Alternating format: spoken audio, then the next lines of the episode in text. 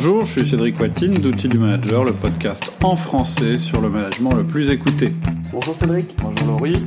On continue euh, notre podcast sur le sens de l'urgence. Donc la dernière fois, euh, alors surtout si vous prenez en cours, il vaut mieux que vous, franchement, que vous écoutiez la, Le premier podcast. le premier podcast, c'est important parce qu'il pose vraiment les bases de la définition du sens de l'urgence et puis euh, de ces deux ennemis qui sont euh, l'autosatisfaction et, Soit la la frénésie. frénésie. et la frénésie. Donc on en est euh, au niveau de la deuxième partie. Donc deuxième partie, comment augmenter le sens de l'urgence Voilà. dans notre entreprise, dans notre service, dans notre administration? Comment Alors, on peut faire? Tout d'abord, euh, avant de, de prendre... En fait, il y a trois tactiques dont je vais parler bientôt. Mais en préalable, il y a une chose qui est importante qu'il faut bien comprendre. C'est qu'il faut viser le cœur. Ou du moins, il faut viser plus le cœur que l'esprit, que le cerveau. Euh, dans, Alors. nos entreprises, on a tendance à rationaliser beaucoup, et c'est bien, hein, c'est une qualité, euh, à mettre des chiffres et à prendre des décisions en fonction de ça, etc. Mais ce qui touche les gens, c'est vraiment euh, la partie euh, émotion. Euh, donc le, le sens de l'urgence, on l'a défini la dernière fois, mais on, on peut aussi le définir comme un ensemble de sentiments qu'on a. C'est-à-dire, euh, c'est de la détermination pour progresser et pour gagner immédiatement. Donc c'est vraiment le cœur, c'est-à-dire euh, plutôt l'émotionnel, qui génère le sentiment, euh, tous ces sentiments-là. L'autosatisfaction ou la frénésie, c'est pareil, c'est des sentiments.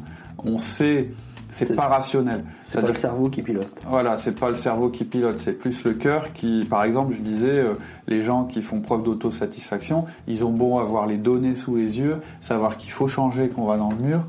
Non, ils, ils sont pas convaincus en fait. Ils sont, ils n'adhèrent pas euh, à ces choses-là. On leur présente des données brutes et en fait leur euh, cœur, c'est-à-dire leur partie émotionnelle, Ah, les réfute parce que euh, ils auront euh, une, euh, comment dire, comment je vais dire une une, une peur irrationnelle autour de ces choses-là. La frénésie, c'est pareil, c'est euh, je m'occupe, je m'occupe, je m'occupe, je vais dans tous les sens, j'ai un sentiment de confusion, etc. Parce que je veux pas me poser et puis regarder les choses. Donc, et, de toute façon, on sait que toutes les grandes réalisations, tous les grands changements dans le monde n'ont été possibles que parce que euh, les leaders, les gens qui dirigeaient, se sont adressés au cœur plutôt qu'à l'esprit. Donc, vous allez euh, devoir adapter votre communication selon les profils que vous voudrez toucher. Et c'est là où vraiment on rejoint euh, l'esprit outil du manager, à travers le disque, à travers les 1 à 1, à travers le feedback, etc., où on vous a expliqué que votre communication, la manière dont vous allez entrer en relation avec les gens, va être adaptée à ce que vous voulez chacun. leur dire d'une part, le message que vous voulez transmettre, mais aussi adapté à chacun. C'est-à-dire que vous pourrez faire une super information documentée, logique, tout ce que vous voulez. Elle, convainc- elle convaincra certainement les gens, mais ça ils vont se dire c'est vrai, il a raison, dis donc, euh, euh, il a bien présenté son truc. Ils salueront l'exercice peut-être, mais ce sera pas suffisant pour motiver en profondeur et parler euh, vraiment au cœur et au sentiment. C'est-à-dire que dans, dans le bouquin, il y a un exemple à un moment où euh, il y a deux présentateurs. Il y en a un qui est hyper professionnel, euh, avec des slides, avec des super tableaux, des données, etc. Et puis il y en a un second qui arrive, euh, qui a un peu du mal à mettre en route sa présentation, euh, qui euh, arrête pas de sortir. Dire, il y a une espèce de podium avec des, des lumières, donc pour éclairer le présentateur. Lui, il arrête pas d'aller vers le public, et donc on le voit On plus, plus. euh, etc. Donc il finit par demander à ce qu'on allume la lumière pour être au milieu des gens. Il parle avec des anecdotes. Il dit, c'est un mec qui est plus âgé que le premier qui a fait sa, sa présentation. Euh, il va dire bah voilà moi j'ai fait toute ma carrière dans cette entreprise j'en suis fier etc Euh, je vais être à la retraite dans, dans un an ou dans deux ans. Je pourrais me dire euh, bah c'est tout euh, je vais je vais attendre tranquillement la retraite. Et il dit non. Il dit je je peux pas faire ça. C'est à dire que je suis je suis conscient qu'il y a des choses à faire je voudrais qu'on les réalise ensemble etc il, donne une anecdote aussi à un moment où il est tombé lors d'un salon ou d'une réunion professionnelle avec un de ses concurrents à qui il a offert un verre au bar et l'autre lui a dit tiens on est en train de faire ça, faire ça, faire ça et où il a pris conscience qu'en fait son entreprise à lui était en train de prendre du retard. Et à la fin, John Cotter dit à votre avis lequel a eu le plus d'impact euh, sur ses équipes? À l'évidence, c'est le second. C'est-à-dire c'est celui qui s'est mouillé, qui, qui a parlé, qui a parlé au sentiment en fait, qui a, qui a joué par exemple sur le sentiment d'appartenance. Dire, vous voyez, moi si je voulais, je pourrais faire d'autres. En se prenant comme exemple, en disant, je suis pas un gars euh, froid euh, qui vous assène des données, qui vous demande de changer. Donc il y a vraiment euh, les deux, c'est-à-dire que évidemment, quand vous allez déterminer ce sur quoi vous voulez faire changer les gens et les choses, vous allez partir du factuel vous allez quand même partir. Si vous parlez, partez que sur du sentiment et que vous voulez faire du changement pour du changement, ce sera vide, ce sera une coquille vide. Par contre, vous allez leur faire, essayer de leur faire vivre une expérience qui engage le cœur, euh, qui soit étayée par les faits, pour remporter une adhésion, à la fois du cœur et de l'esprit. Et c'est ça qui va vous permettre en fait de faire levier sur le sens de l'urgence. C'est ça que je voulais dire en préalable. Alors, quelles sont les tactiques pour développer le sens de l'urgence? Alors, il y a trois tactiques euh, principales. Euh, la première, c'est d'amener la réalité à l'intérieur de groupes qui sont trop focalisés sur l'interne. C'est-à-dire faire rentrer la réalité dans l'entreprise. Ça, c'est la première faire rentrer le marché, les clients, c'est ça On va voir. La deuxième, c'est faire preuve soi-même d'un sens de l'urgence tous les jours. C'est-à-dire votre comportement détermine le comportement des gens autour de vous, ça on, le sait. Et la troisième, ça va être rechercher les possibilités de développement au sein des crises, mais de manière très sélective. Alors, on les, je les ai mis dans cet ordre-là parce que je pense que euh, on est de, on va du plus opérationnel au plus théorique. En réalité, euh, vous allez dans votre processus, vous allez, vous allez quand même vous demander d'abord là où il faut qu'on change. Ok. Donc tactique 1, amener la réalité extérieure à l'intérieur. Voilà. Donc comment on peut faire?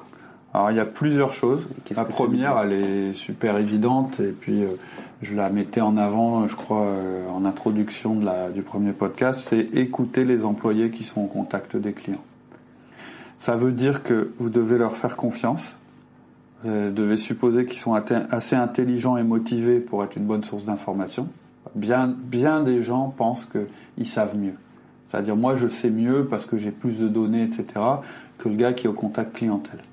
Forcément, vous avez une autre vision, vous avez une vision différente, mais vous n'avez pas leur vision à eux. C'est-à-dire qu'elle est, elle est importante, elle doit faire partie des critères qui vous permettent de prendre vos décisions.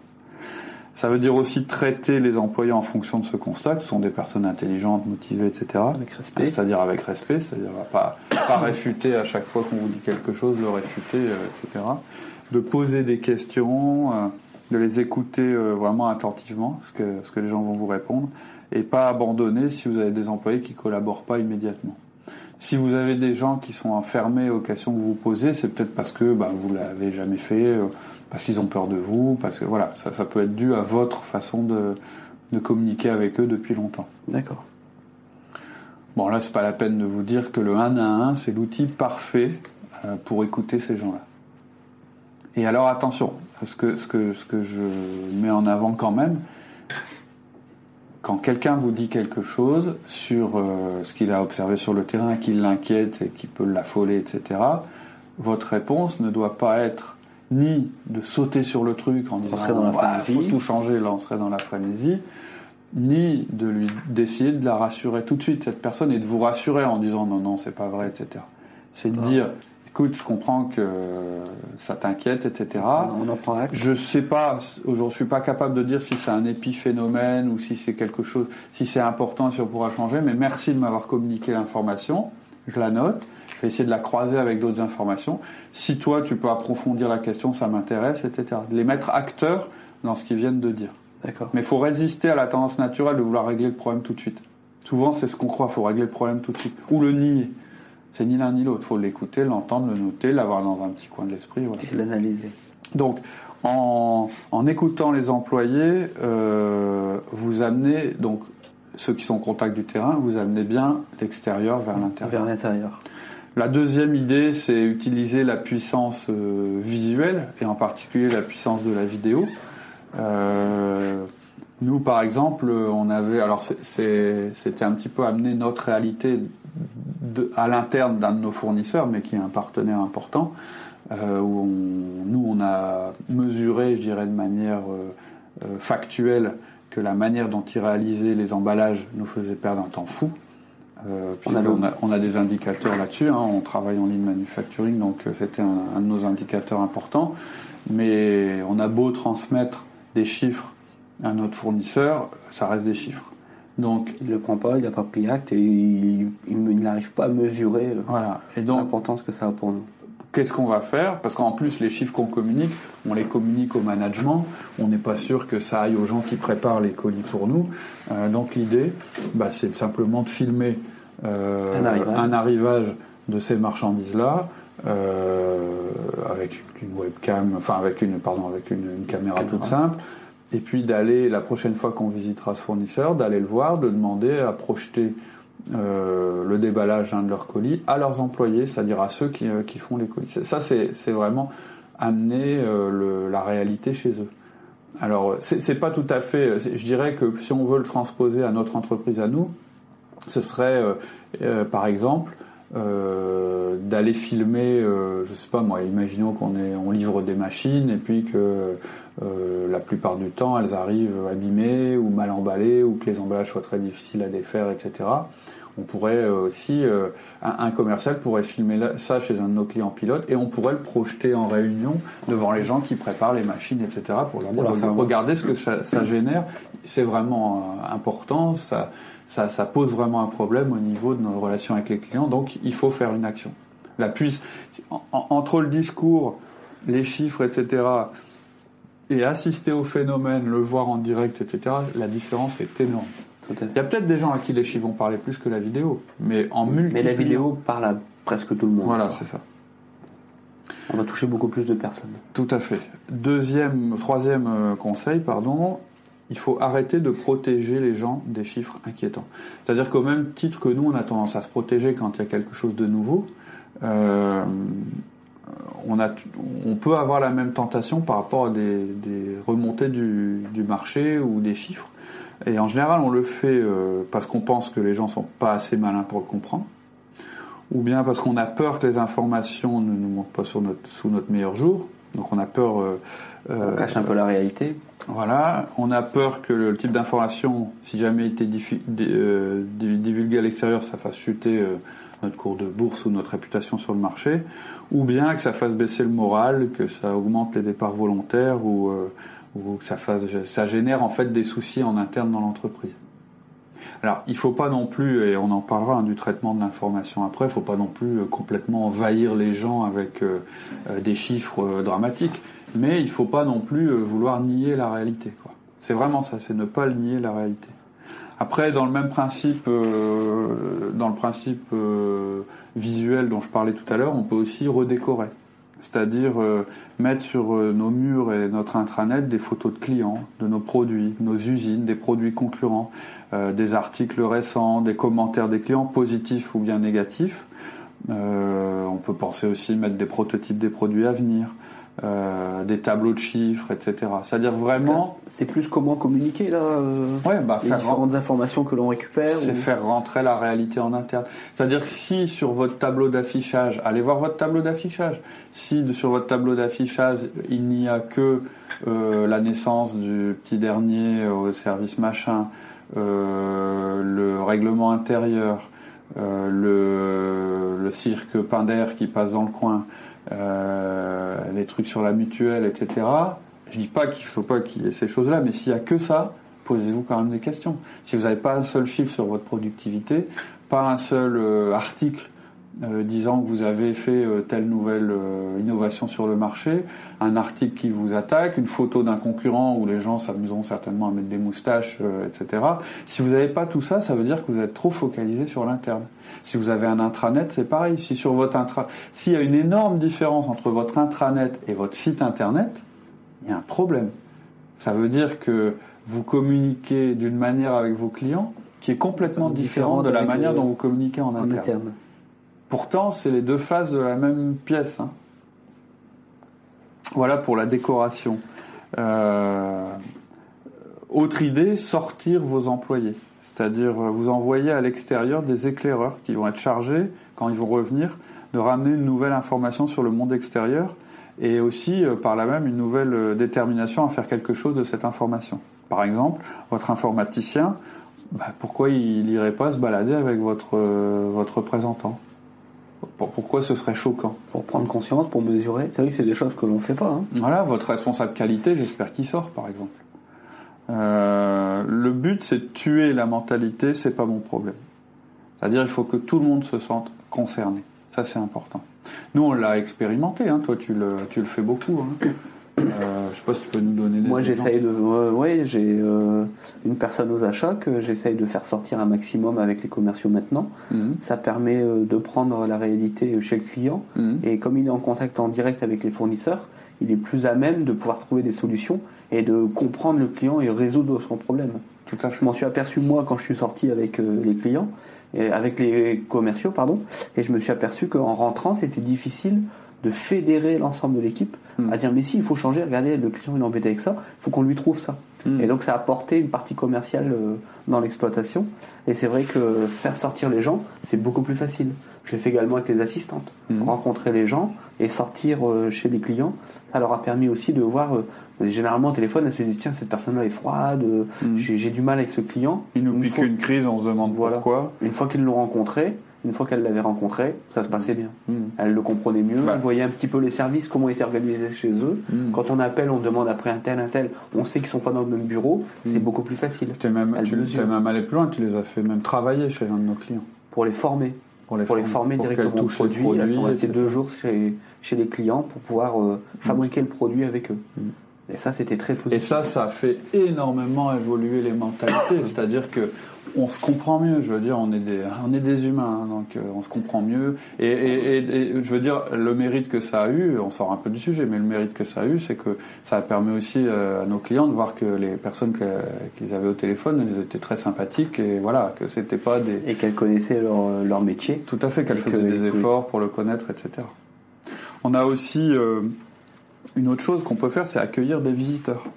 Tout le, monde, peut le faire, mais pas forcément de manière efficace. Mais par exemple, pourquoi vous inviteriez pas des clients, sélectionnés évidemment, à certaines de vos réunions? Pourquoi euh, vous n'utiliseriez pas un consultant dont la seule mission, ce serait de ramener des informations de manière régulière dans l'entreprise? Pourquoi pas utiliser... informations externes. Externe, ouais, tout à fait. D'accord, le missionner sur les. Ouais, lui dire, euh, voilà, euh, vous allez faire une enquête euh, sur notre marché, etc., et à la présenter aux, aux salariés. Pourquoi pas utiliser le responsable, votre responsable de ressources humaines, puisqu'il voit régulièrement des gens en entretien, et certainement des gens de votre concurrence, pour pomper des informations sur la concurrence Euh, Pourquoi pas faire intervenir vos fournisseurs pour qu'ils vous informent sur d'autres marchés? Par exemple, si vous représentez euh, un produit en France, vous avez certainement envie de savoir comment ça se passe en Espagne, en Italie, etc. Et euh, pour, pour citer à nouveau un exemple récent, notre euh, directeur commercial m'a m'a demandé si on pouvait organiser des portes ouvertes. Donc lui, en tant que directeur commercial, c'est évidemment pour vendre des produits, mais son idée, c'était aussi de, bah, de remotiver toute l'équipe en interne, puisque lorsqu'on fait une porte ouverte, on a les clients qui viennent complètement chez nous. Donc ça permet de se rendre compte, de, discuter avec eux, de se rendre compte de, la- de leurs préoccupations, etc. Nous, on a vu une grosse différence aussi quand on avait fait une porte ouverte dans le Nord il y a plusieurs années, c'est que bah voilà, on fait rentrer le marché chez nous. Voilà, il y y a plein de choses comme ça. Ce qu'il faut retenir aussi, c'est de faire rentrer tout bêtement, parce que ça, je dirais, c'est des actions, je dirais, humaines et, Oui, et d'organisation, euh, etc. Euh, il y a peut-être aussi quelque chose à dire sur le traitement de l'information. On veut pomper de l'information de l'extérieur vers l'intérieur, mais il faut le faire de la bonne manière. Euh, la technique la plus utilisée, euh, euh, c'est d'avoir, je dirais, quatre lignes de, de conduite. La première, euh, c'est de lister euh, vos sources pour être certain euh, que vous prenez suffisamment d'informations. C'est-à-dire aujourd'hui, posez-vous la question, au niveau de l'information qu'on prend en interne sur les marchés, quelles sont nos sources? Est-ce qu'on lit les magazines professionnels? Est-ce que c'est les rapports de visite des commerciaux? Est-ce que est-ce c'est les chiffres du marché en général, etc., etc. Ensuite, je pense qu'il faut limiter le volume d'informations pour être certain que ce soit lu. Si vous balancez euh, euh, tous les jours euh, 30 Une pages d'articles, personne ne les, les lira. Donc un article par jour rédigé par, par la personne qui fait la revue de presse, qui soit lisible en 10 minutes. Il n'en faut pas plus. Il faut que ce soit régulier mais rapide. Euh, et qu'il y ait même une prise de parti. Hein, c'est pas, vous êtes dans une entreprise, vous avez le droit de, d'orienter le discours, hein, évidemment. Euh, faut aussi le, le troisième principe, c'est qu'il faut, euh, euh, c'est ce que je suis en train de dire, c'est éviter de communiquer une impression tellement neutre et inintéressante euh, qu'elle vous sorte de l'esprit euh, immédiatement. faut être intéressant, surprenant, un peu dramatique. L'idée, c'est toujours de faire participer les émotions. D'accord, on essaie de toucher le cœur. Tout à fait. Et quatrième principe, diffuser largement, euh, ne pas être influencé par les notions de politique, de hiérarchie ou de statut. C'est-à-dire, faut pas vous dire, ah bah non, je vais pas le dire à telle personne parce que ça risquerait de euh, pas lui faire plaisir ou bien ça. Non, si vous commencez à rentrer dans ce genre de, questionnement, vous n'allez pas, pas réussir à pousser l'information de la bonne manière. Voilà, ça c'est pour euh, faire rentrer euh, l'extérieur vers l'intérieur. Euh, donc imaginez hein, une entreprise qui suivrait les règles qu'on vient de dénoncer, qu'on vient de dénoncer, du haut, de haut en bas de la hiérarchie, c'est-à-dire envoyer des éclaireurs à l'extérieur, inviter des témoins à l'intérieur, apporter des informations et les présenter de manière attrayante, écouter les employés au contact de la clientèle, créer des vidéos à propos de l'extérieur, partager euh, largement ce que ce qu'on peut apprendre plutôt que de protéger les gens des nouvelles qui pourraient les troubler, changer les informations visuelles euh, en permanence. Là, l'autosatisfaction, elle va en prendre un sacré coup et les gens vont se sentir beaucoup plus concernés. Les réunions commerciales, peut-être aussi un des moyens de faire rentrer l'extérieur euh, au sein des exploitations, au sein des entreprises et tout ça. Le tout est de prévoir un créneau horaire et de pouvoir mixer les gens. nous, ce qu'on fait chez nous, c'est qu'il y a la réunion commerciale qui concerne les commerciaux, etc. Parce que faut pas non plus faire de la réunion, il faut faire attention à ça. Mais effectivement, quand il y a une réunion commerciale dans les locaux, euh, il faut en profiter pour qu'il y ait un créneau à un moment où on implique, euh, nous on implique les exploitations. Euh, de manière assez régulière. Quoi. Mais ça peut être aussi informel dans le sens où, euh, par exemple, le déjeuner peut se faire avec l'ensemble du personnel et euh, des magasiniers qui vont déjeuner avec le commercial ou qui vont prendre un pot avec le commercial et indirectement ils parleront des problèmes. C'est-à-dire que c'est pas, à mon sens, intéressant tout à fait, pas, partager.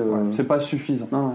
C'est-à-dire, euh, vous pouvez avoir un repas euh, où en fait on parle de tout sauf. C'est-à-dire, d'ailleurs, ça peut être un, indice. Vous faites un pot et ça parle que de tout sauf, sauf euh, des, choses importantes qui se passent dans l'entreprise ou un repas. Ça peut être un indice. Je dis pas que c'est systématique, mais ça peut être un indice. Ça peut vouloir dire, bah tiens, les gens sont pas trop focalisés sur les sur les vrais sujets de l'entreprise.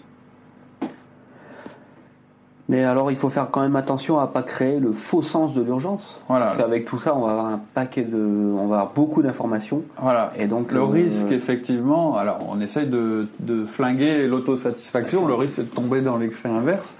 Euh, on va à tout prix créer un sens de l'urgence et en fin de compte, un faux sens de l'urgence. Si vous, si vous y allez trop fort, vous allez complètement créer euh, de la frénésie. Donc, ça arrivera de temps en temps. Et dans ce cas-là, faut euh, rapidement remettre les choses en place. C'est-à-dire que je pense que si vous faites tout ce qu'on vient d'énoncer, mais que vous n'avez pas une bonne relation avec vos salariés, par exemple le 1 1, qui moi je pense euh, est la clé, vous risquez de perdre le contrôle. C'est-à-dire qu'après, vous allez générer comme ça une espèce de mouvement interne où les gens vont se dire ah oui, il se passe ça sur le marché, euh, donc ça peut les affoler, ou au contraire ça peut les exciter sur des sujets, ils peuvent se mettre à partir dans toutes les directions, etc. Il faut que vous, vous puissiez derrière remettre les choses, euh, les choses au point. C'est-à-dire dédramatiser. Par exemple, je sais pas moi, vous mettez en avant vraiment un gros problème. Euh, que vous avez vis-à-vis de, la clientèle en montrant une vidéo où vraiment le service est catastrophique. Ça peut avoir l'excès inverse où tout le monde se met à se taper dedans dans tous les sens à l'intérieur. Vous, votre job, et là c'est vraiment euh, de la matière humaine, ça va être d'avoir un comportement qui va encourager le sens de l'urgence, c'est-à-dire qui va positiver les choses, qui va à la fois faire preuve de détermination, de confiance, confiance. Euh, de passion et de compétences sans blâmer les autres. C'est-à-dire le truc, c'est surtout pas de dire, mais regardez comme on est mauvais, on est des nuls, etc. Et puis là, vous allez soit euh, générer de la démotivation complète, ou soit vous allez euh, euh, générer des bagarres en interne, enfin des trucs qui vont partir dans tous les sens. Votre discours, ça doit être plus de dire, vous voyez, on a ce problème, on a de la chance, on l'a identifié. Nos concurrents ont peut-être le même genre de problème, ils s'en occupent pas.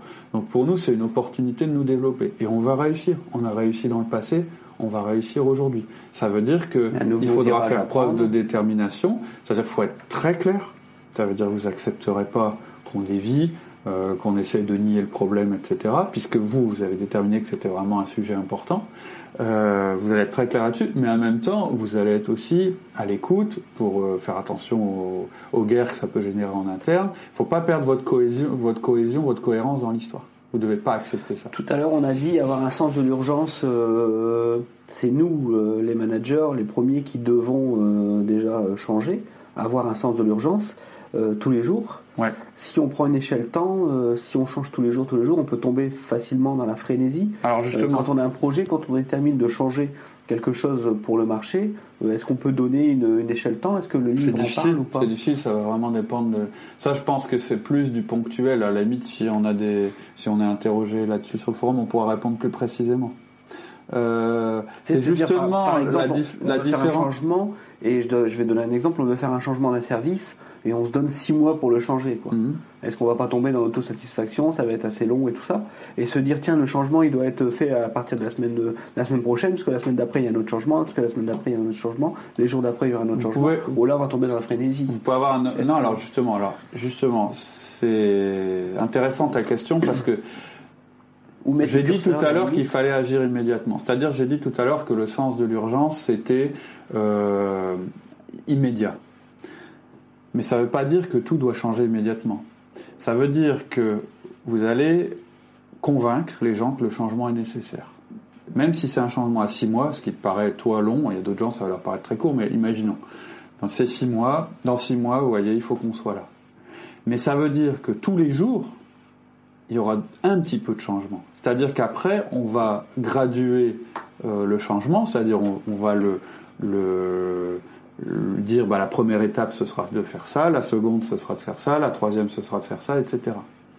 Ça veut dire que on, est, on peut être sur un horizon lointain, mais en ayant un changement tous les jours. sous étapes tous voilà. les jours. Et le truc, Là, le manager, son job, justement pour pas tomber dans la frénésie, ça va être de pas euh, changer de cap en permanence ou euh, de pas euh, ça, le danger, vouloir tout changer en même temps. Le danger pour quelqu'un qui est D comme toi, c'est celui-là. Pour quelqu'un qui serait un S, c'est euh, bah, de dire ouais, il faudra qu'on change dans un an. On va étaler. Et puis euh, au bout d'un an, euh, bah, rien s'est passé parce qu'il n'y a pas eu d'actions qui ont été mises en œuvre entre deux. C'est vraiment ça la différence. L'autosatisfaction, ce serait de dire ouais, il faudra qu'on change. Puis de rien faire en se disant ouais, bon, on s'en est toujours sorti, on s'en sortira sans rien faire.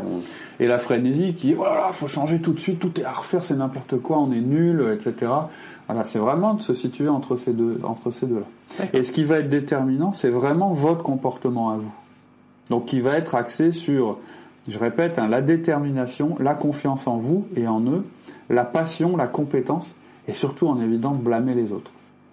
Donc, on va aborder là, je pense, la deuxième tactique, qui est de faire preuve du sens de l'urgence tous les jours. Et ça, on, le verra la semaine prochaine. Dans le prochain podcast. Euh, c'est la deuxième tactique importante. D'accord. Voilà. Voilà, c'est tout pour aujourd'hui. J'espère que ça vous a plu. Et si c'est le cas, j'aimerais vous demander un petit geste. Vous savez peut-être que la notoriété d'outils du manager repose sur le bouche à oreille.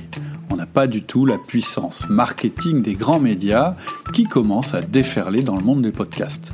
Ce déferlement réduit notre visibilité et notre chance de trouver de nouveaux auditeurs. Alors, pour nous rendre plus visibles, il n'y a qu'une seule chose à faire, indiquer que vous aimez ce que nous faisons. Pour cela, allez dans votre appli de podcast et mettez-nous la note maximale. Ce petit geste nous rendra plus visibles et contribuera à un management plus efficace et éthique dans nos entreprises.